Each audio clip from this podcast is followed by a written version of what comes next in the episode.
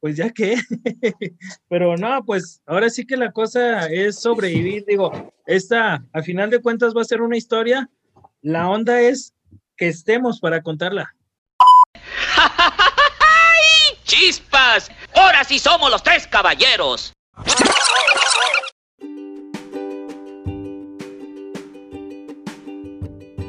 Muy buenas tardes a todos mi querido público, mis queridos compañeros, amigos y hermanos. Freddy Aguilar, Carlos Álvarez del Castillo, muy buenas tardes. Estamos aquí reunidos. Oye, ya suena muy solemne la introducción de los programas. Estamos aquí reunidos. Ajá, estamos aquí reunidos. No, no, no, hay que encontrar por ahí alguna, alguna introducción así como con punch. Hay que, hay que buscarle.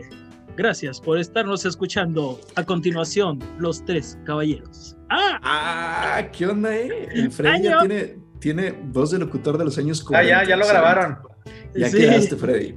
Sí, no, no, yo, es que yo soy, yo soy de los, de, de los años de los Billys, pero de los villistas. Estimado público, pues ya lo escucharon. Mi estimadísimo Freddy Aguilar ya dio la introducción de un nuevo episodio de Los Tres Caballeros, el tercero de esta nueva temporada, nuestra segunda temporada. Me da mucho gusto saludarlos. Pues, ¿qué onda, Charlie, Freddy? ¿Cómo andan? ¿Cómo se encuentran esta tarde? Excelente, todo bien. Feliz de estar de, regreso. Sí, no, pues muy bien. Este, pues por acá seguimos ahorrando gasolina y cuidándonos. Eh, pues acá todo, todo a la distancia, pero todo bien, todo bien, Lalo. Excelente, me da muchísimo gusto saber que esperando están bien. que Esperando que nuestro auditorio también esté, esté igual, estén bien. Así lo es, esperemos que sí. Oigan, y por cierto, tarde, tarde lluviosa en la ciudad de Guadalajara, esta que nos, que nos vio nacer y de donde transmitimos hacia todo el mundo su podcast favorito, Los Tres Caballeros. Exactamente, a todos los rincones del mundo. Oye, Freddy, que de hecho tú que... Sí, parece ser que por aquí ya están cayendo unas gotas. Oye, tú que, además conoces tan solo por, por años y por un tiempito más la ciudad, oye, como que a mí ya me anda llamando la atención que estamos por acabar, bueno, estamos a mediados de octubre y pues todavía está lloviendo medio gacho, eso ya no es normal, ¿o sí? Pues yo ya no sé si estamos en octubre, yo me quedé que era el puente de Benito Juárez y ahorita ya me salen con que ya es octubre, está canijo, ¿no? el Freddy se dejé de ir a trabajar por el puente de Benito Juárez. ¿Es en serio? Ahí está el cambio climático, señores. Así lo es para. Desafortunadamente. Para aquellos negacionistas que dicen que en él que no existe, pues esta es precisamente la prueba. Los inviernos se hacen cada vez más fríos, los veranos cada vez más calurosos y pues ya Guadalajara parece ciudad Obregón de repente. Cierto, cierto. Guadalajara era muy estable en su clima, no veías un ventilador en, en, la ciudad, los carros este, con aire acondicionado pues, no se usaban, eso era cosa de ya de Monterrey, de por allá. Y pues ahorita ya la verdad no sobrevives si no trae aire tu carro en trayectos largos. Sí, pues ni modo, hay que poner las pilas y adaptarnos. Así es. A la nueva normalidad del clima también. Pero pues bueno, no es que, bueno, la neta, luego el público se va a asustar y va a pensar, no, estoy hablando del clima y no sé qué más. No, no, para nada, nada más una pequeña introducción chascarrillo. Y pues precisamente creo que Charlie quiere empezar el episodio de esta tarde y nos va a contar unas cosas súper interesantes que tienen que ver con música, ¿no sé si Charles? Así es, bueno, creo que ya nuestros buenos fans ubican que también el mundo de la música es algo que, que realmente me apasiona, aparte de, de, la historia y la política.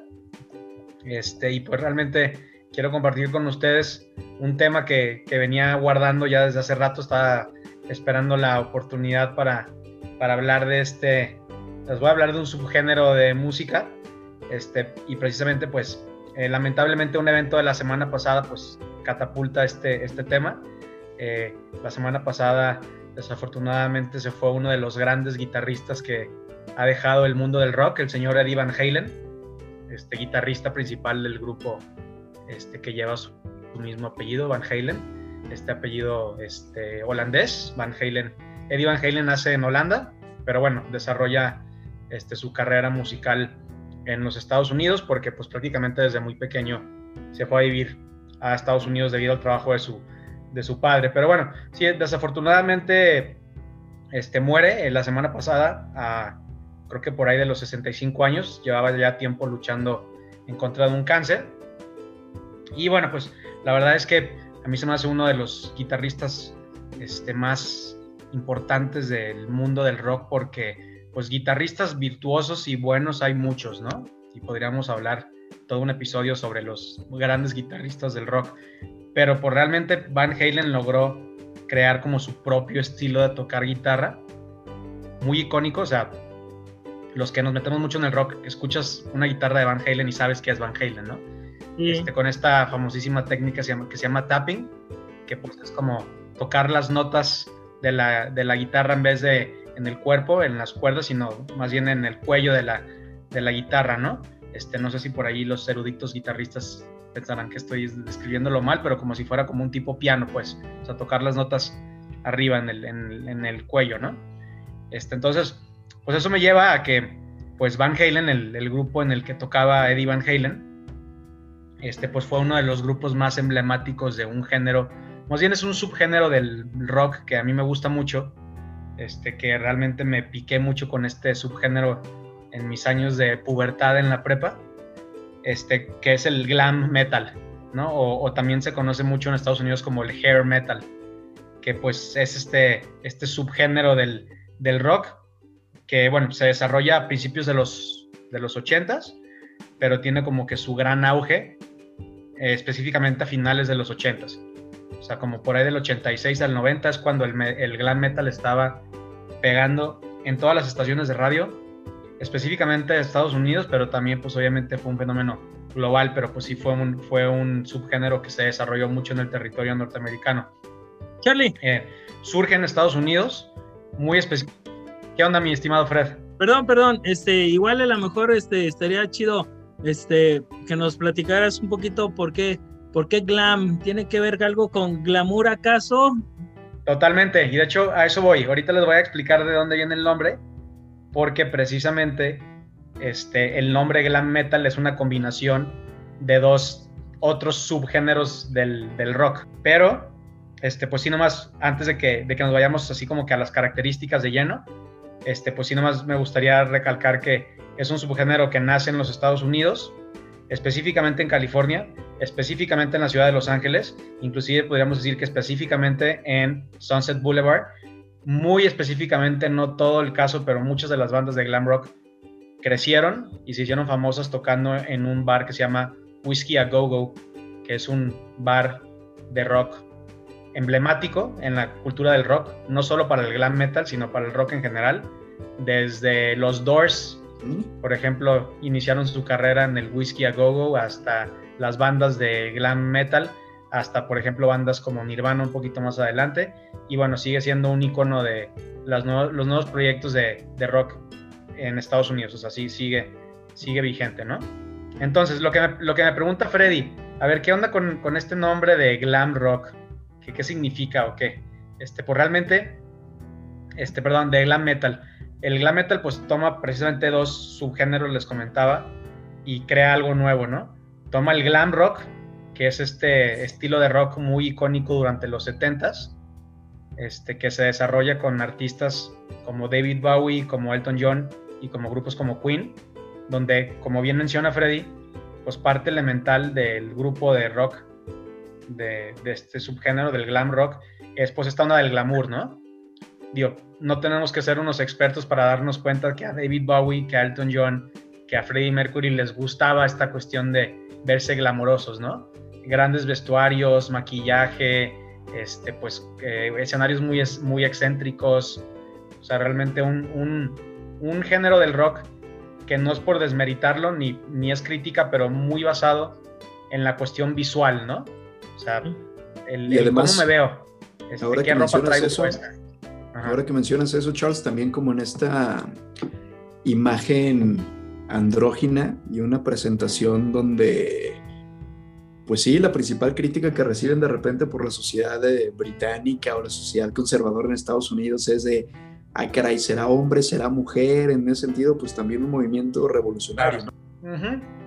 Sí, también obviamente muy ligado a, la liberación sexual que se da a finales de los 60, principios de los 70, específicamente muy notorio en el Reino Unido, pero, pero también en el resto del mundo. Y pues sí, no, o pues sí, surgen estas preguntas de, pues, ¿qué, qué, qué es este personaje, no? Este, porque bueno, todos lo hemos visto, este, insisto, personajes como David Bowie, como Elton John, como Freddie Mercury, pues no les daba pena, ¿no? Este, experimentar con sus, sus vestuarios y con sus maquillajes y con sus estilos de, peinado, etcétera, ¿no? Bueno, entonces ese es el primer elemento del glam metal, o sea, el, glam rock, esta cuestión de, de sí, pues, y obviamente proviene de la palabra, pues, de glamour, ¿no? Y el otro, pues, es el metal como tal, que es un género del cual ya yo ya he hablado en este podcast, que también saben que me, que me gusta mucho, ¿no? Entonces, pues el glam metal es la combinación entre el glam rock y el metal. O sea, eso, eso es lo que es el glam metal, el, que se desarrolla en los 80 ¿no? Entonces, pues eh, los glam metaleros toman del glam la imagen. Este, otra vez volvemos a lo mismo, vestuarios llamativos, peinados excéntricos, maquillaje, elaboradísimas puestas en escenario. Por eso, de hecho, también se le llama hair metal, ¿no? Porque, este, de hecho, hay una frase muy, muy famosa en Estados Unidos que dice este, que estas bandas este, used more makeup than your mom. O sea, que usaban más maquillaje que tu mamá. Este, porque bueno, ahorita vamos a hablar de las bandas icónicas, muy común verlas con maquillaje y con, seguramente se echaban una botella de, de Sprite en el pelo. este, el famoso cada vez que salían hairspray como el que utilizaba Freddy en sus años de prepa seguramente. El Super Punk. Seguramente, estoy seguro que sí. Ándale. De esos unas tres latas por, por cada vez que salían a la calle.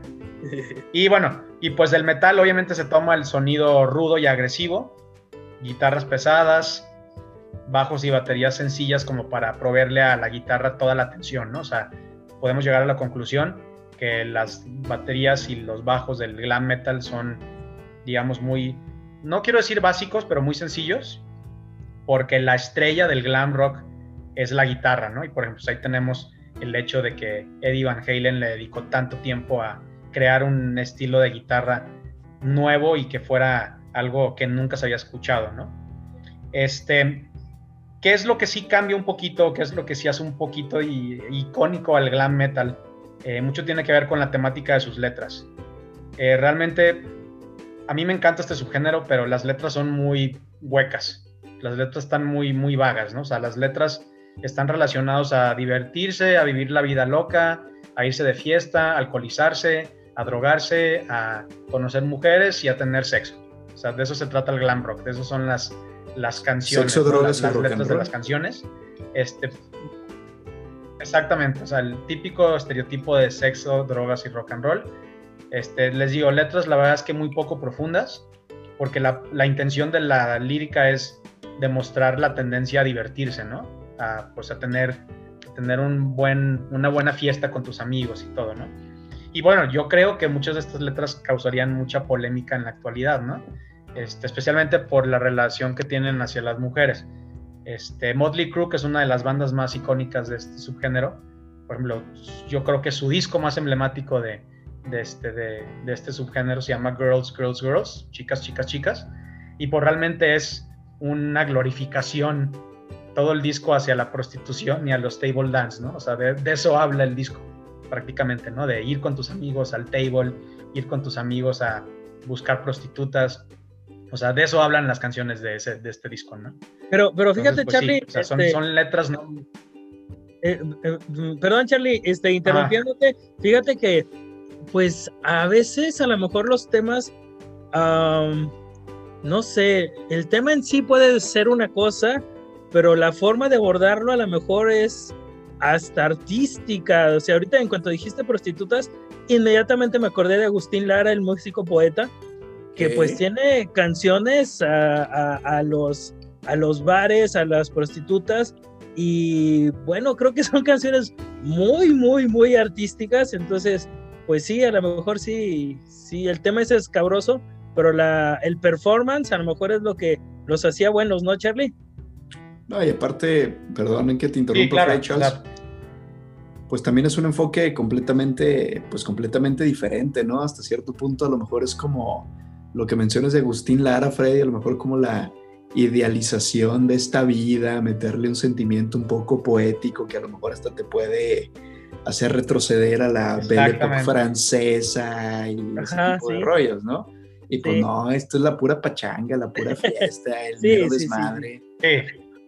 Es, exactamente, ese, es el punto importante, ¿no? O sea, que realmente les digo, o sea, si les interesa, métanse literal a ver las letras de estas canciones y van a ver que, que pensaríamos que las escribió un, un chavito de, de, 12, 13 años, ¿no? O sea, son, son, la verdad es que son letras muy, muy huecas, muy, muy básicas, pues, o sea, realmente el, enfoque de la canción del, del, glam metal no es la lírica, ¿no? O sea, como, como se ven muchos otros subgéneros del rock, como el folk, como inclusive el glam, el glam rock, o otras, este, otros subgéneros, ¿no? Aquí realmente era lo que dice este Lalo, ¿no? La pachanga, la fiesta, importaba, creo yo, que importaba más como el cómo se escuchaba, ¿no? O sea, había, había, un enfoque un poquito más fuerte hacia la música que hacia las letras de las canciones, ¿no? Pero, ahí les va. Este, una de las características más emblemáticas del glam metal, que de hecho es algo que se sigue hablando mucho en Estados Unidos, es lo que se llaman las famosísimas power ballads, o estas como baladas poderosas, si lo queremos traducir al español, que al mismo tiempo este, cada buen disco de glam tiene por lo menos una o dos power ballads, estas baladas poderosas, donde sí se muestra como un lado un poquito más romántico y cursi, ¿no?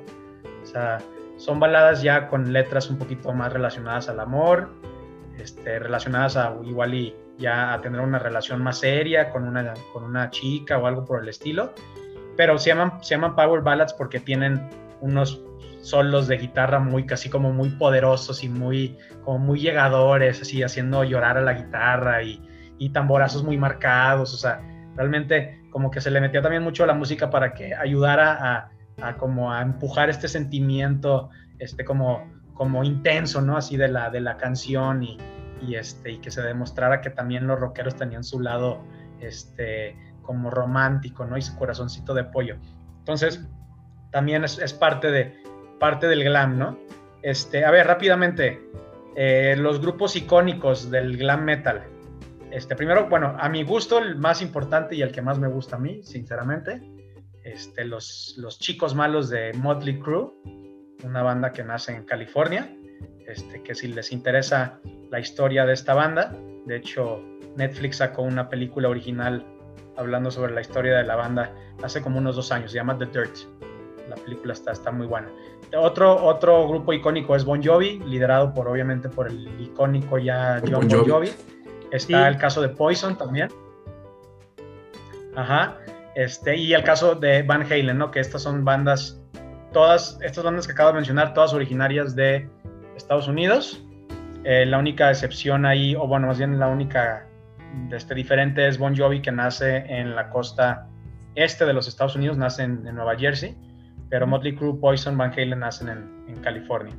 Este, tenemos por ahí que este, este subgénero fue prácticamente tomado casi al 100% por los, por los estadounidenses.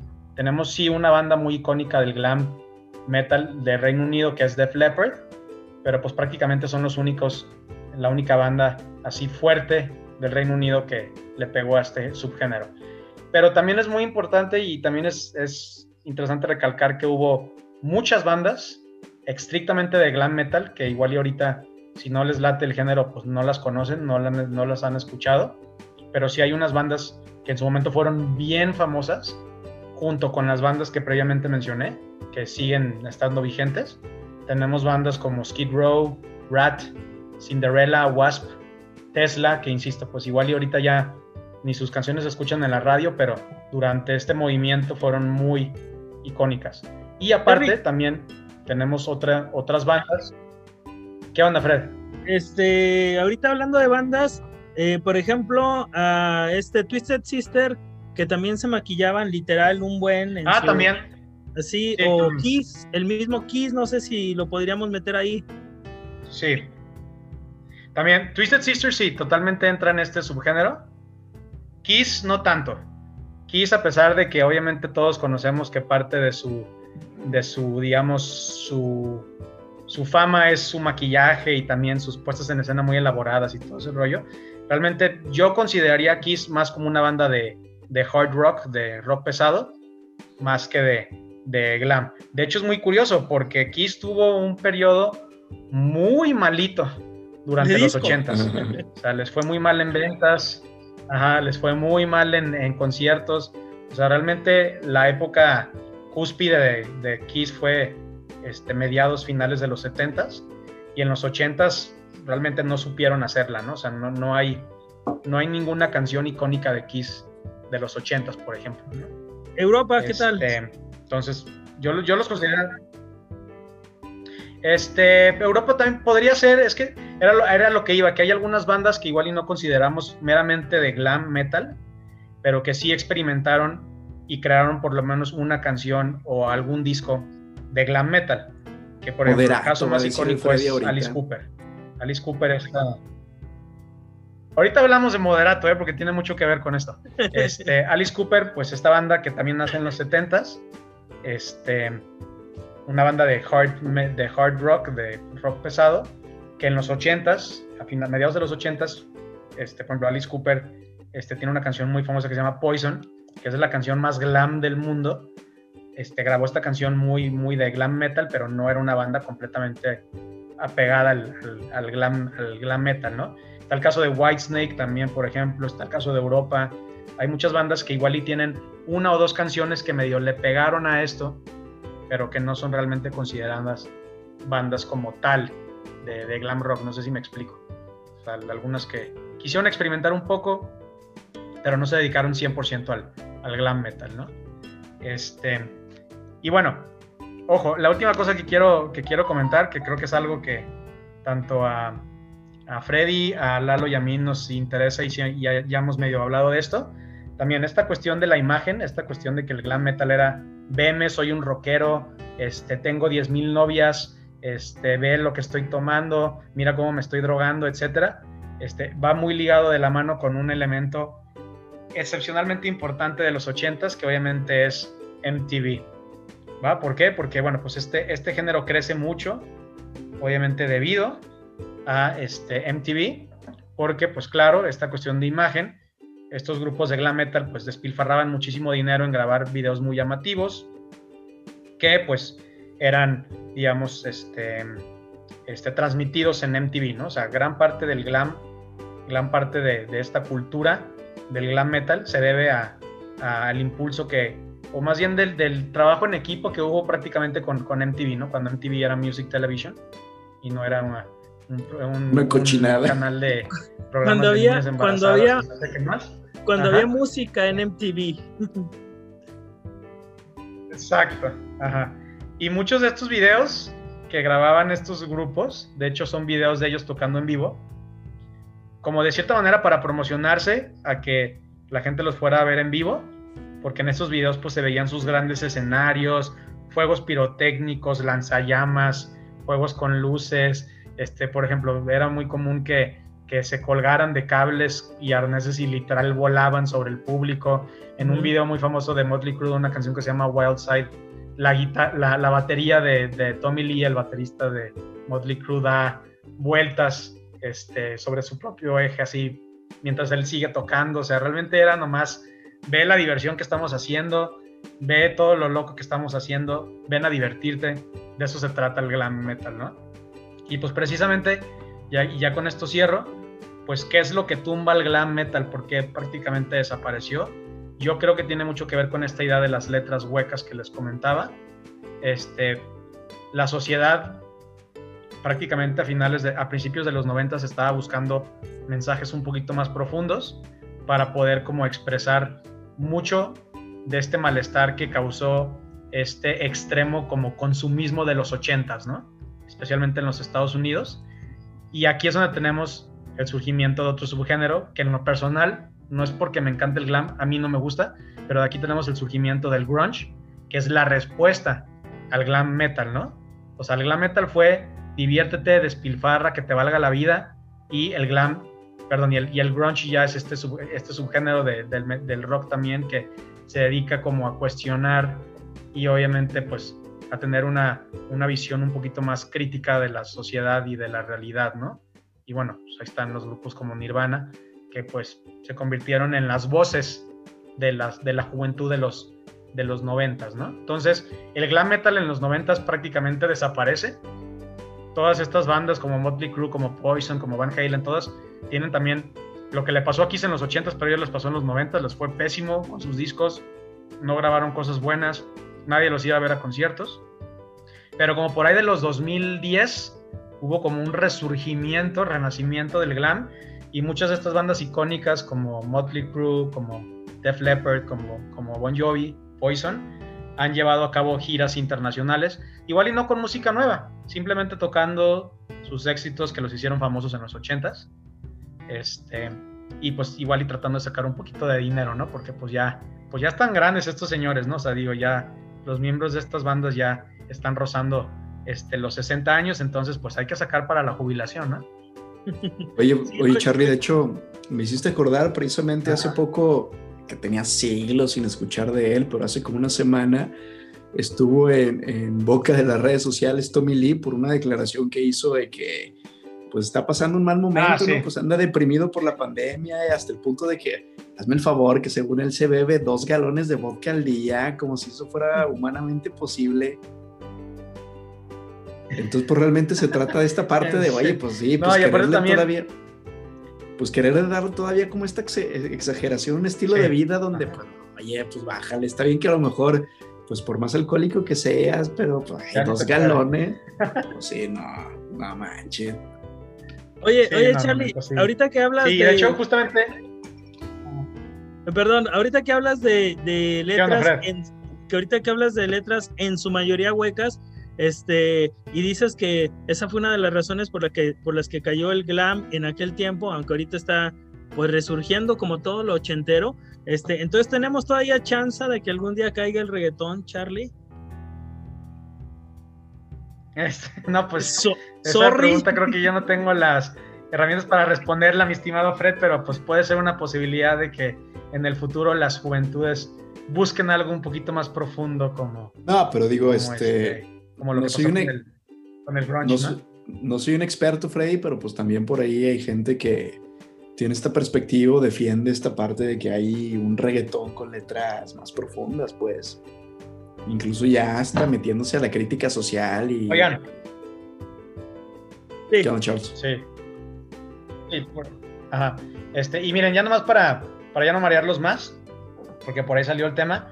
¿Qué onda con Moderato? De hecho, les platico que a mí Moderato se me hace un proyecto de música increíble porque precisamente Moderato nace como un proyecto para burlarse del glam metal. O sea, eso es. Y yo creo que muchos de ustedes saben que, que este, que el, el, bueno, el guitarrista vocalista de, de, Moderato es el baterista de Fobia. O sea, nace como un proyecto literal, como para divertirse. Y le salió bien. O sea, realmente esta, esta como como, como para este proyecto para mofarse o para reírse del glam, pues se convirtió en algo exitoso. Y les voy a ser muy sincero, mi sueño en la vida siempre ha sido tener una, una banda de glam metal, entonces obviamente, pues para mí Moderato, no quiero decir que son mis grandes ídolos porque obviamente no lo son, pero pues si digo, ah, mira, pues qué chido, hicieron algo que siempre me ha gustado, ¿no? O sea, que, que revivir, o sea, revivir este, este subgénero que me parece a mí tan interesante y tan único. Este, pero pues aquí la cuestión es que eh, esa es la cosa, o sea, que, que, mucha gente veía al glam como vemos nosotros a Moderato, ¿no? De que, ay, pues de estos disque rockerillos que se maquillan y están locos. Pues eso es el glam metal, ¿no? O sea, eso era el glam metal, o sea, no importa que tu canción esté bien pirata y bien chafa, siempre y cuando te veas bien chido rockeando, es lo que importa. Y pues a mi punto de vista, Moderato, este, igual y yo no, nunca les he dado mucho seguimiento, pero pero en un principio cuando tocaron sus primeros discos por ahí de 2005, 2006, si no me equivoco, pues lograron eso, ¿no? O sea, lograron lo que lograron las bandas de glam en los 80s en, los Estados Unidos. Que todo el mundo hablara de ellos, que todo el mundo se fijara en su imagen, que todo el mundo prácticamente los tuviera eh, como tema de conversación número uno. Entonces, pues, este, irónicamente lograron lo que criticaban este, el, grupo de moderato. Sí, fue, fue muy chistoso. Yo me acuerdo, este, si mal no recuerdo de alguien que me corrija, pero Moderato creo que nació en el programa de Adal Ramones, que Adal pues un día quiso como hacer un, un, sketch, así una parodia, pero, pero bien hecho, este, trayendo músicos y, ah, pues, este, maquíllense y pónganse a tocar. Y pegó, que fue lo curioso.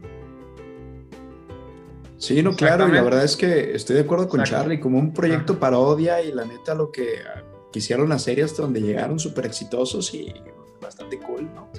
Por ahí que, que, nos contacten a ver si le podemos hacer una entrevista al Jay de la Cueva que nos visita aquí en podcast luego por el estilo. Ándale, que su único delito es rockear. Exacto. Pero pues bueno, la neta, muy interesante el tema del glam rock, mi estimadísimo Charles. Así es, señores. Sí, esto, Oigan, les, les, voy a compartir ahí a ustedes y a nuestros seguidores mi, mi playlist que tengo ahí en Spotify de, de, mis, de mis canciones favoritas del, del glam, y por si alguien quiere explorar este género. Sí, no, claro, y que la gente por ahí no, nos comparta también, estaría chido cuál es su power ballad favorita. Es más, vamos haciendo ese ejercicio. ¿Cuál es tu power ballad favorita, Freddy? Vele pensando, uh, Charles. Pues Carrie de Aerosmith me late. Ajalas. Crying de Aerosmith, muy bien. ¿Y tú, Charles? Yo me iría por una canción que se llama. Yo me voy por una canción que se llama Don't Go Away Mad, no te vayas enojada, de, de Motley Crue. Alas, la mía yo tengo que. Ajá. No, sí, tiene que ser Every Rose Has Its Thorn de Poison. Ah, sí. Sí, sí, sí, tenía que ser. La, la emblemática Power Ballad sí, de los claro, no. Oye, ver, si, si, me va a gustar una, pues que sea lo mero clásico. Claro, claro. Fíjate que. que Pero bueno, es, es muy buena, ¿eh? muy buena rolita. Sí, fíjate que a mí, me, a mí que me tocó vivir toda esta época, digo, pues sí soy mega fan de todos estos grupos. Este, todos los que estuvimos platicando me, me, encantan. Es obligada en una playlist mía. Este, y me acuerdo muy, muy curioso porque en aquel tiempo estaba, por ejemplo, Bon Jovi. A mí me tocó ver a Bon Jovi aquí en Guadalajara. Dieron dos conciertos el mismo día, porque digo así rápidamente, este, fue en un estadio de la UDG. Curiosamente, como unas tres, cuatro, cinco días antes de que se diera el concierto de Bon Jovi, la UDG cayó en huelga, para variar, una de las muchas veces que, cayó en huelga. Entonces, pues no se sabía qué iba a pasar porque toda la UDG estaba cerrada eh, y se empezaban a acercar ya los días. No se sabía si iba a haber conciertos, si no iba a haber. Iba a haber un concierto, si mal no recuerdo, el viernes y otro concierto iba a ser el sábado de Bon Jovi. Este, pues todos estos problemas, hubo, tuvo que haber negociaciones y todo, por fin, y los dos conciertos tuvieron que ser el mismo día eh, nos aventamos, yo fui al de la tarde, ponle como ahí de las 7 de la tarde y como a eso de las 10 de la noche hubo el segundo concierto, pero sí se veía así como un ambiente de tensión en general y el mismo grupo este, estaba muy, muy, había mucha tensión entre ellos. Y si mal no recuerdo, ese fue el último concierto que dio Bon Jovi antes de separarse. Cuenta la leyenda eh, metalera que se agarraron aquí en el camerino, este, pues los integrantes de Bon Jovi, porque ya no se soportaban. Y ese fue el último concierto de Bon Jovi antes de eh, desintegrarse. Después ya se reintegraron y todos nos preguntamos si dónde quedó la greña de Bon Jovi, pero bueno, ya regresó bien peinadito. Pero sí, muy bien, muy padre, sí. muy buen, buenos recuerdos de Bon Jovi. Ya cuando entré a la prepa, me acuerdo que nuestro maestro de inglés nos decía, no, tráiganse eh, canciones, muchachos, tráiganse así como de los Beatles para, para, para que sean tranquilas, para seguir la letra, nuestro maestro de inglés. Y me acuerdo que la primera canción que llevaron este, fue la de Leíste un mal nombre al amor de Bon Jovi. Y mi maestro de inglés, pues ya estaba medio grande y empezó, empezó a oír los, los batacazos y los guitarrazos. Y lo primero que hice, así como que, no, de estas no, de estas no. Pero bueno, estuvo bien, estuvo bien. Oye, ahorita que, que están platicando de eso, y digo, no pasa nada. Que Oye, pues que... mira, qué buenos recuerdos. Oye, este, que creo que mi tema me lo viento rápido, pero la neta es que está chido hablar del glam. Eh, me, me, están acordando de dos eh, anécdotas o comentarios que les quiero decir al público. Por ahí también se los compartimos al rato en redes sociales.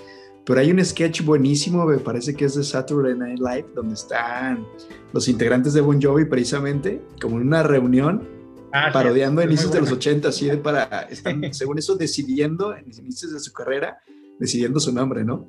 Y llega John Bon Jovi así de, chicos, chicos, lo tengo, tengo el nombre perfecto para nosotros, nos vamos a llamar Bon Jovi. Y los demás así de, dude, ese no es un nombre, literalmente es tu apellido. Y sí, ya mandé a hacer playeras, está chidísimo, nos ve súper bien. Y pues sí, la neta, imagínate ahí el, Freddy con su banda de glam llamada Aguilar. Ah, qué bárbaro. Ah, la neta es que Ojo, chido. Este, Lalo, y el primer, y el primer disco, y el primer disco de Bon Jovi, ni más ni menos se llama Bon Jovi. Exacto. Entonces, este, nada, la neta, monumento, aplica doble. Monumento más grande al ego, la neta es que no puede haber, lo mismo que Van Halen. Claro. Este, oigan, y aparte también otra pequeña, esto también es súper reciente, por a, lo mejor por ahí alguno de nuestros podcast escuchas eh, vio esta noticia. La semana pasada un reportero de Televisa estaba, me parece que en Salt Lake City, por allá en Utah, y tomó un Uber para desplazarse a donde quiera que, que, fuera este güey. Y resulta que platicando con el chofer, de repente le dijo, ah, no, no, pues la neta es que yo soy de Nueva York, ahorita vivo por aquí en Salt Lake City, eh, pues tengo una casa, la nevada es que me va bien, ahorita nada más estoy como de Uber, así como de cosa chida. Y sacándole plática, de repente le dice este, el chofer, ¿no? Al, reportero. No, y la neta es que pues también estudié música en Berkeley College y, pues este güey se queda intrigado, así, oye, la neta, y todo eso y eres chofer de Uber o te alcanzó para comprarte también tu casota siendo chofer de Uber y la madre. Me dice, no, es que la neta yo era integrante de una banda que fue medio popular por ahí de los ochentas, pero ahorita no estamos de tour, no estamos haciendo nada y para tenerme tener la mente ocupada, pues ando de chofer de Uber. Y una era uno de los vatos de REO Speedwagon. ¿Quién era? Ah. Sí, ah, entonces, pues la neta... Sí, sí, no, la neta fue así de, órale, pues, pues no sabes cuándo te puedes encontrar un rockstar dando el rol por la ciudad, Freddy. Y no, no, qué chido. Una vez, este, curiosamente me subí al tren ligero, no me lo van a creer, bueno, igual y si no son de Guadalajara, a lo mejor no, ni, ni, lo conocen, este, pero me subí al tren ligero hace algunos años y me tocó estar junto al buen Cala, el de los rostros ocultos, ahí también de compañero de, de tren ligero, bien a gusto. No, Freddy, pues es que también si por ahí de repente andabas en los barrios bajos de la ciudad y topabas al mismísimo José Force echándose un pisto. saludos, mi estimado José. sí, sí, sí, es cierto. Oigan, y fíjense que, este, pues, ah, estaba viendo el otro día un video de, no sé si haya sido de las últimas presentaciones de, de, de nomás, de, de, Eddie Van Halen en los premios, ah, los premios Billboard, creo que eran del 2015, y este, no, pues se ve muy bien, y eh, pues me llama mucho la atención que, o sea, tú los ves y pues ya se ven grandes, pero se ven muy, bueno, al menos en ese tiempo se veía muy bien, o sea, vemos a los Rolling Stones todavía moviéndose, me tocó ver a un grupo hace algunos años que se llamaba Front 242, uno como de industrial, pero no manches, o sea, con todo, o sea, grandes y todo, me tocó ver a Rod Stewart aquí en Guadalajara, y siguen con, con las ganas y todo, no sé si el rock es la fuente de la juventud, pero bien. El rock es vida, Freddy. El rock es vida. Así de sencillo. No hay respuesta más que esa. El rock, el, rock es vida. Exactamente. Que vive el rock, que vive el rock and roll, diría mi estimadísimo Alex Lora. Claro que sí. Oye, Freddy, acuérdate. Exactamente. Las trovas son malas, las trovas destruyen. Dino a las trovas. Eso, eso, eso. y el rock es vida. Oigan, pues listo, pues cambiemos de tema. ¿Qué onda? ¿Quién sigue? Tú y yo, Freddy.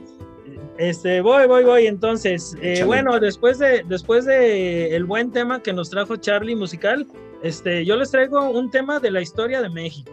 Eh, eh, qué raro. No, qué raro, sí. No sé si este, algunos de ustedes de nuestros radios, radio escuchas, podcast escuchas, les viene el nombre de Jesús García. Jesús García es conocido este, como el héroe de Nacosari.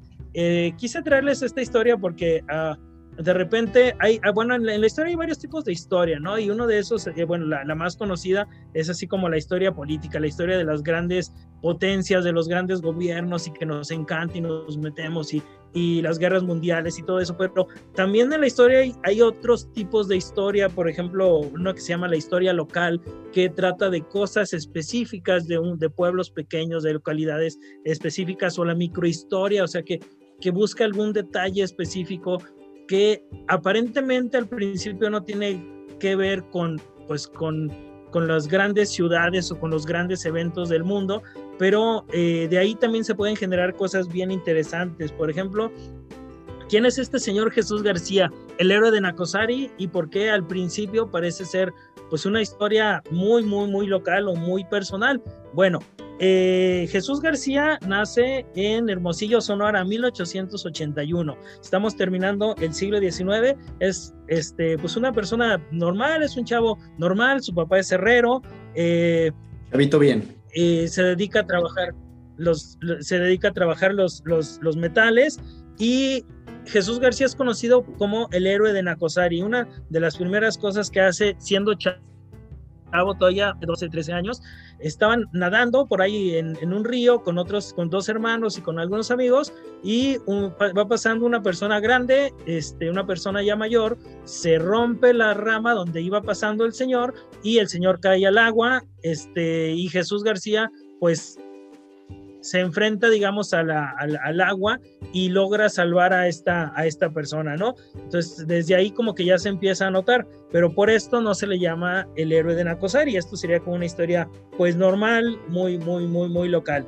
Este, eh, sigue creciendo, eh, la, ahí en Hermosillo el papá no le, no le va tan bien en cuanto a la herrería y deciden buscar algún pueblo más cercano a las minas y ahí es donde se van al pueblo de Nacosari. Es un pueblo minero y sobre todo en el norte, los pueblos mineros, todo alrededor del pueblo, o más bien toda la actividad del pueblo gira en torno a las minas, dependiendo de qué sean. Por ejemplo, cuando yo estaba chico me tocó ir a Palau, Palau Coahuila, y pues cerquita del pueblo hay una mina de carbón y literal tu destino si naces en Palau es trabajar en la mina es ir a la mina, meterte a la mina y vivir todos los días de tu vida como minero, es así como lo normal de, del pueblo, son, son, son localidades muy unidas a la minería.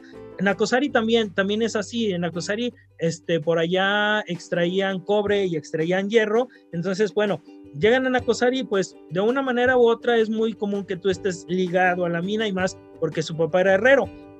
Entonces, pues clásico que su papá lo mandaba y este, oye, pues tráete tantas cargas de, cobre, de hierro para estar trabajando ahí. Y cuando empieza a ir, empieza a familiarizarse con una compañía que se llama la Moctezuma Cooper Company, que bueno, desde su nombre pues ya no está diciendo que se dedica a la metalurgia.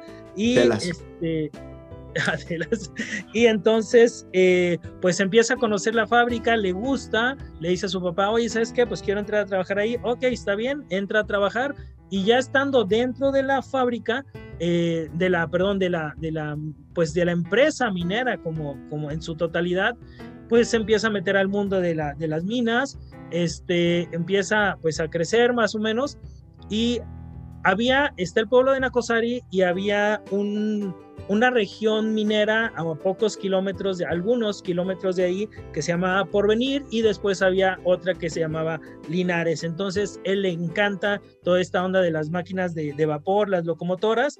Ya que entra a trabajar a la mina, pide que lo, que lo lleven a, o sea, que pide su traslado hacia la locomotora, entra primero así como fogonero, acuérdense que una máquina de vapor, una locomotora de vapor, pues se alimentaba con carbón. Entonces tenía un, fogonero, una persona tenía que estar echando el carbón para alimentar la caldera. La caldera produce, eh, hace hervir el agua, produce el vapor y pues hace que se mueva la locomotora, ¿no?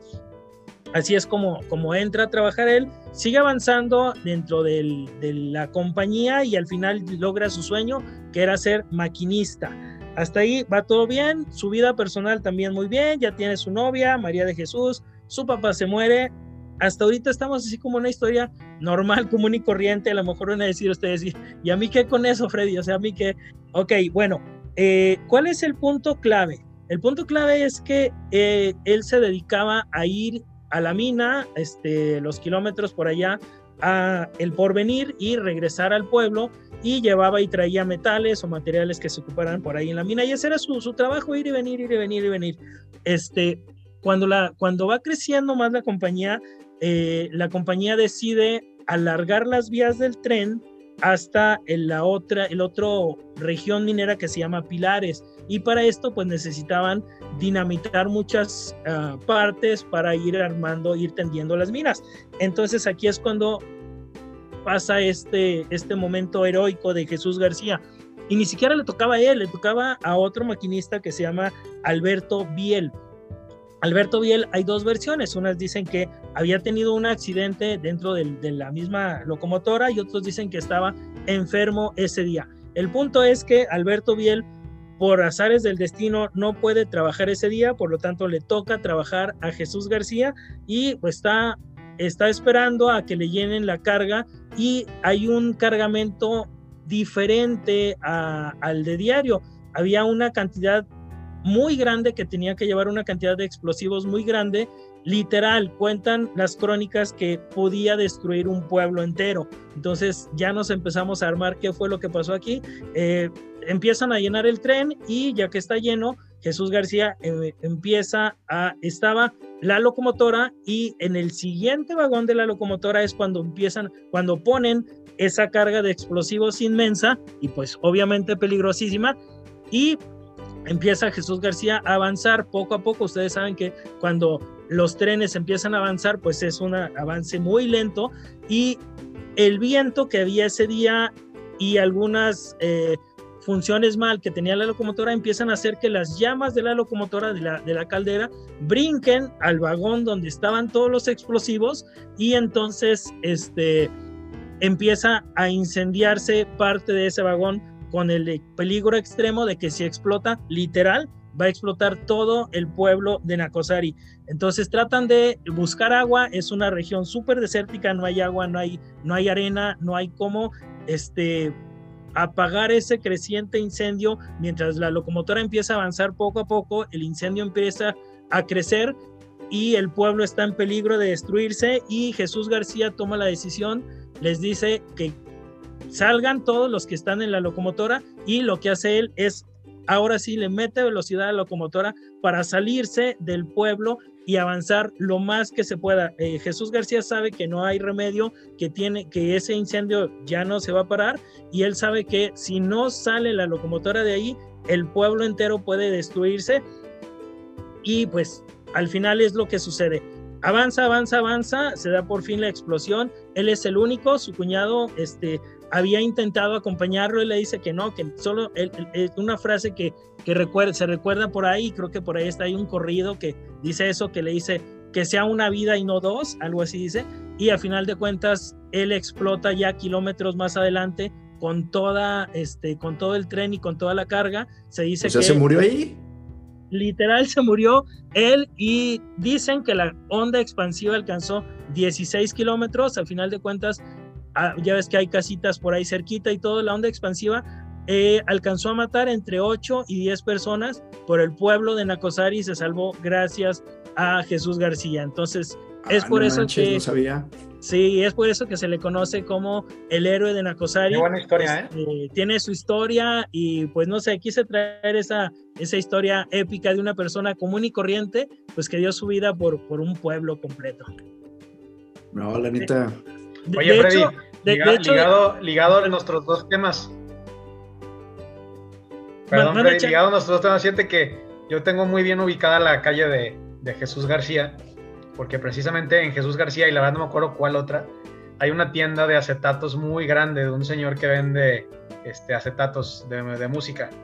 Y yo ahí de chavo iba a buscar mis discos de glam. Qué chido. Este, a esa tienda en, en sobre, sobre la calle Jesús García. Yo no, me acuerdo, no me acuerdo cuál, cuál otra calle es, pero, pero, este, pero una tienda donde, donde pues el señor tenía muchísimos acetatos y este, ahí le iba a comprar yo mis discos de, de, de, de Def Leppard y de Poison y de todos esos. Posiblemente a la este altura de federalismo, por ahí hay tiendas así muy buenas. Oye, yo también. Ajá, como, ándale, como unas dos, tres cuadras de federalismo era más o menos. Muy bien. Oye, este, pues para todos los podcast escuchas tapatíos, pues sí, claro, seguramente lo ubicamos muy bien por alguna, por alguna otra razón. Yo no tanto por la, este, cuestión musical, pero pues es la calle que tomo de regreso cuando voy a las ahogadas del profe Jiménez o cuando venía saliendo de los equipales ya en la noche después de ir a la cantina. ¿Cuál me lleva de regreso a mi casa? No, pues agarro todo Jesús García, subo hasta Pro y ya después ahí me agarro bien. Muy bien, muy bien. Y bueno, ya para cerrar, este, pues el pueblo fue tan agradecido con esto que se dio este, en 1907, que de hecho, si ustedes googlean, el nombre ahora del pueblo de, de Nacosari es Nacosari de García. Como, como, en agradecimiento. Pues ahí está, esa, esa, fue la historia de hoy, chicos. Está chido, está chido. Oye, me hiciste pensar. Ahora imagínate la calzada para allá de Aguilar. Año. Ah, no, la neta sí me sorprende. Bueno, siempre me sorprendes, Freddy, pero no, la neta es que no conocía realmente por qué, es que se le decía el héroe de Nakosari. Pues ahí está, ahí está, Gracias. Sí, ni yo tampoco la verdad. Va, pues listo, caballeros. Oigan, pues nada más yo quiero platicarles un. Es un tema rápido. No quiero tampoco aburrir a nuestros escuchas con cuestiones históricas, pero sí los quiero poner al día, ahora sí que poner al tiro y también saber lo que ustedes conocen acerca de todo este desmadre que otra vez está surgiendo en redes sociales y otra vez que está en boca de todos con pues el reclamo de nuestro gobierno para obtener nuevamente o para que el gobierno de Austria nos regrese el famosísimo penacho de Moctezuma. Seguramente lo han visto en las noticias y pues la neta pues es que quiero que platiquemos acerca de eso. Primero, Penacho de Moctezuma. Literal, para quien no conozca absolutamente nada de lo que estoy hablando, el penacho de Moctezuma se trata supuestamente de un penacho, que, o sea, que es un penacho, pues, ¿cómo, a ver, ¿cómo es la mejor, la forma más fácil que pueda describir un penacho? Pues literalmente se trata de algo que te pones en la cabeza, Ajá.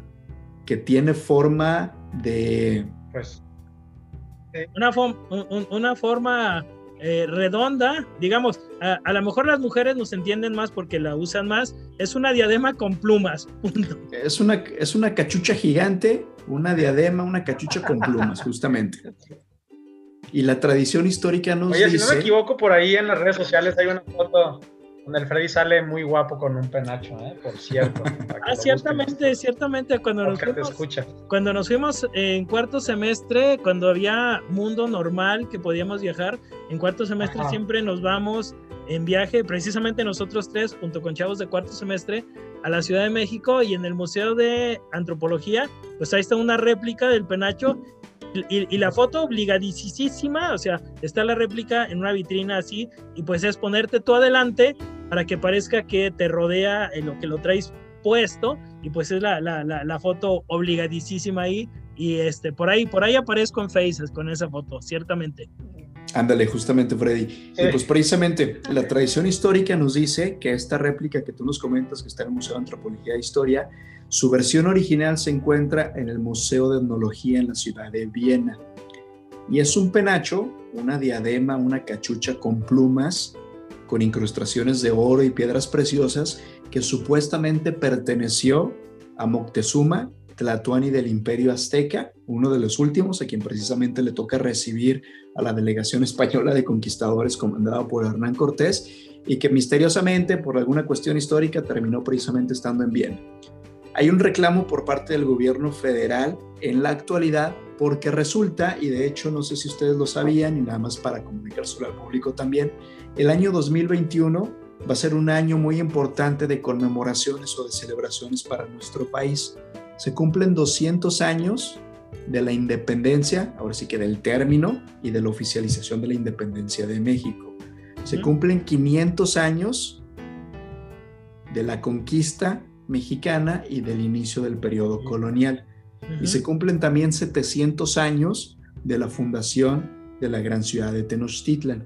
Se tiene contemplado que si nos permiten precisamente, pues obviamente la pandemia y, pues la nueva normalidad, pues hacer grandes celebraciones y conmemoraciones el próximo año y el gobierno federal, pues hay que decirlo tal cual, tiene como capricho querer exhibir el penacho original de Moctezuma que la gente de Austria tiene por ahí bien guardadito en, un museo. Ahora, el penacho, que la neta sí es una, o sea, es una obra artística, por ahí a lo mejor seguramente se los podemos compartir en redes sociales, en, en, Facebook, pero se trata de una obra artística, la verdad es que bastante chida. Tiene 116 centímetros de altura, 175 centímetros de diámetro y pues la neta es una cosota, que imagino que debe haber... Sí, oye, me imagino que debe haber sido imponente ver a cualquier persona, mucho más a un guerrero tlatoani semidios como Moctezuma usarlo, si es que efectivamente se utilizó por él.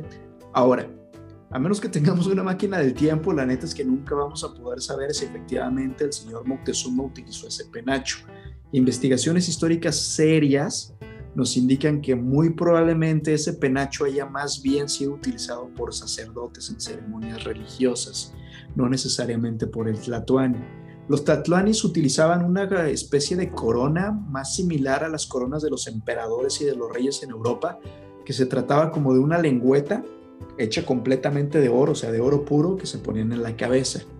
No cuadran esas descripciones con la descripción del penacho, pero bueno, si le hacemos caso a la tradición histórica, pues se trata de un artefacto, se trata de un uh, wearable, se trata de un un pedazo de adorno que utilizaba el mismísimo Moctezuma. Y se me hace bastante interesante que después de 500 años, pues el pueblo mexicano todavía quiera reclamar esta parte de identidad pidiéndole precisamente al pueblo de Viena, al pueblo austriaco, a la ciudad de Viena, pues que nos lo preste tantito. Cosa que según lo que he leído, las autoridades del museo ya dijeron que muy seguramente no va a ser posible. Oye, se trata de un penacho que está hecho de material orgánico, esas plumas son sumamente frágiles. Ellos han tenido incluso miedo en transportarlo entre los pisos que componen al, museo donde está. Y la neta, oye, pues llevarlo a México, mínimo tienes que meterlo en una camioneta con todos los cuidados posibles para llevarlo o a un aeropuerto o a un barco para que lo trasladen a nuestro país. Y pues la neta no creemos que vaya a sobrevivir eso. Pero pues se trata de una pues un dime y direte político que se me hace bastante, bastante interesante. Sí, yo creo que este, pues este es así sí, de hecho, este. Dino Charlie, dino Charlie. Fred. Oh, pues, bueno, ok, este, pues bueno. Échale, Charlie. Ahí está, el blooper, ahí está el blooper. Ahí está el blooper. Échale, Charlie. Ahí está el blooper, mira, sí. maldito Zoom nos juega, nos juega bromas aquí está todos. Pero bueno, precisamente este, este tema me, parece interesante porque justamente hoy en clase lo trataba con alguno de mis estudiantes, esta, este reclamo de, del, penacho. Y precisamente pues, eh, pues llegamos a la conclusión muchos que, que igual y esto puede ser visto como una otra de las medidas, digamos, populistas que ha llevado a cabo el gobierno de López Obrador, ¿no?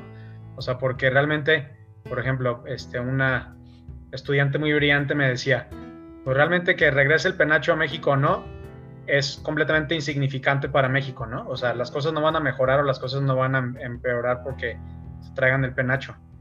O sea, pero pues realmente, si López Obrador lograra que este, Viena regrese el penacho, pues sería como que miren, o sea, logré, ¿no? O sea, logré traer el penacho de regreso, este, este símbolo, ¿no? O sea, sería más bien como una, como una movida nacionalista, ¿no? Si lo queremos ver de, cierta manera, ¿no? Decir, bueno, miren, aquí están nuestras raíces, aquí están nuestros orgullos, o sea, recuperamos algo que habíamos perdido hace, hace tiempo, ¿no? Y precisamente, pues, sumando a lo que nos comentaba ahorita Lalo al final de, este, de este tema, pues también llama la atención que este miedo de, trasladar el penacho no solo, es, no solo ha sido este, expresado por los expertos curadores del museo este, donde está ubicado el, el, este, el penacho, ¿no? Inclusive, eh, no, recuerdo si fue durante la administración de, de, Felipe Calderón o de Peña Nieto, pero inclusive el Instituto Nacional de Antropología e Historia, que es el que se encarga de cuidar todo nuestro patrimonio histórico de, del país, mandó a, a, curadores a Viena a hacer una evaluación del, del penacho y también los mismos historiadores y curadores mexicanos llegaron a la conclusión de que esta cosa no se puede mover porque se nos va a deshacer. O sea, está hecho de material muy ya muy delicado, ya tiene muchos años, entonces mejor que se quede en la vitrina y cuidadito que nadie lo vea, solo solo de mírame, no me toques porque pues ahora sí que cualquier movimiento brusco podría llevar a la destrucción de, pues, de este gran artefacto, ¿no? Ciertamente, este, yo, ah, híjole, pues yo, ya saben que yo soy muy crítico a veces y para mí es una de las muchas medidas, no sé si poderle el, el calificativo de baratas que utiliza el populismo. ¿Por qué? Porque en el populismo importa no lo que hagas, sino lo que la gente cree que tú estás haciendo. Entonces, el, el, a, lo mejor el mismo, López Obrador sabe que no es posible traerlo por cuestiones técnicas. Olvídate de, la diplomacia, lo que sea. Por las cuestiones de sobrevivencia del mismo Penacho no es posible traerlo. Como tampoco era este, posible rifar un avión o como tampoco es posible que España nos pida, nos ofrezca disculpas por una conquista. Entonces, son cosas que, eh, pues, no importa si las hacen o no las hacen, lo que importa es lo que el líder está tratando de de hacerle creer a la gente, ven, yo soy bien nacionalista, yo quiero esto, yo quiero esto, y al final de cuentas no importa el resultado, sino lo que importa es lo que la gente crea que tú estés haciendo, tengas razón o no, como el penacho o como la conquista. Este, la conquista también es otro tema súper polémico, este, que los dos tienen sus puntos de vista, este, entonces, pues yo al final de cuentas también concuerdo con ustedes en eso, es simple populismo para las masas, sorry. Oigan, y también por si por ahí alguno de nuestros escuchas tiene la duda de qué demonios hace el penacho en Austria o qué demonios hace el penacho en Viena, pues es uno de estos misterios de la historia que muy seguramente nunca vamos a saber cuál es la versión eh, correcta. Parte del reclamo tiene que ver con un saqueo, robo de todos estos tesoros del imperio azteca, pero al parecer la línea histórica oficial, o al menos investigaciones bastante serias de historiadores, tanto nacionales como extranjeros, están de acuerdo que muy probablemente se haya tratado de un regalo por parte de la mismísima delegación de los líderes aztecas hacia el pueblo que los estaba visitando antes de que se diera esta dinámica de conquista precisamente, ¿no? Y al parecer fue un regalo que el mismo, bueno, vamos a, querer esta parte romántica de la historia, un regalo que el mismísimo Tlatuani Moctezuma le entrega a Hernán Cortés y que Hernán Cortés también por cortesía hace llegar precisamente al emperador Carlos. A ver, Freddy, tú que eres experto en la parte histórica española. ¿Qué será? ¿Quinto será posiblemente? Carlos V del imperio, este, del Sacro Imperio Romano Germánico, Carlos I de España. Exacto. Y de la dinastía de los Habsburgo y pues precisamente como su residencia estaba en Viena, pues es porque termina por allá, en, vamos diciendo así, la colección privada de la familia. Eh, que si le hacemos caso también a los linajes nobles, de los cuales también de repente por ahí hablaremos en un episodio, este señor, Carlos V o Carlos I, si es del chocolate, y depende de, qué historiografía consulte, se trata de la misma persona, pero vendría siendo algo así como el tatara, tatara, tatara, tatara, abuelo tío de Maximiliano de Habsburgo. Cierto, cierto, de, de, la, de la misma familia gobernante, y pues son, pues son, digo, la, la, historia está llena de versiones, siempre cada, cada quien cuenta su versión, porque bueno, eh, pues López Obrador y en general algunos este, eh, mencionan a la, conquista como un saqueo barbárico de lo peor y pues al final de cuentas fue un choque de culturas, ¿no? Los choques de culturas no siempre son bonitos, este, pero al final de cuentas nosotros somos el resultado de ese choque de culturas que digo afortunadamente si nos ponemos a ver los colonialismos este que ha habido en el mundo este mucha gente dice no que ojalá nos hubiera conquistado eh, Gran Bretaña ni nada bueno yo sí quiero recordar que Gran Bretaña nunca le importaba, en los lugares donde llegaba, nunca le importaba crear una civilización nueva, unión de los dos pueblos, sino que llegaba, se llevaba las cosas y vámonos, y ahí está la India, y ahí está China, que, que vivieron eso. Este, sí, arrasaba y vámonos, o sea, nunca le, le, le, le, importaba en lo más mínimo hacer una civilización nueva, como este, sí le importaba al imperio español, entonces, pues de, esa, de ese choque de culturas, pues nacimos nosotros, que somos mestizos. Entonces, pues sí, también mm, es, es, polémico ese, esa versión de que los españoles son malos y los, y los indios eran buenos, porque pues también si le preguntas a los las caltecas que cómo eran los mexicas, pues, pues no, no eran nada, nada buenos. Justamente, siempre hay que dimensionar la historia pues en el debido proceso, ¿no? O en el debido contexto. Pero pues precisamente porque ahorita está este desmadre en boca de todos, pues es que les quería platicar al respecto. Muy bien, Lalo, muy buen tema. Pues listo, pues creo que con esto ya terminamos el episodio de esta tarde. ¿Algo más que quieran eh, arreglar y nomás añadir, señores? Nada, nada, todo bien, me la pasé bien. Espero que nuestro auditorio también se la, pase bien. Obviamente, Freddy, si no, pues para qué, para qué andamos haciendo esto. Se trata de que usted la pase chido. Cierto. Pues listo, señores, entonces no me queda más que despedir el episodio de esta tarde y pues buen Freddy, la bendición de la fuerza, como siempre, como ya es tradición. Pues gracias por oírnos, un saludo a todos, cuídense, no salgan mucho y que la fuerza nos acompañe a Charlie, a Lalo y a todos nosotros, a todos ustedes que nos están escuchando. Gracias. Hasta Igualmente. la próxima. Muchas gracias.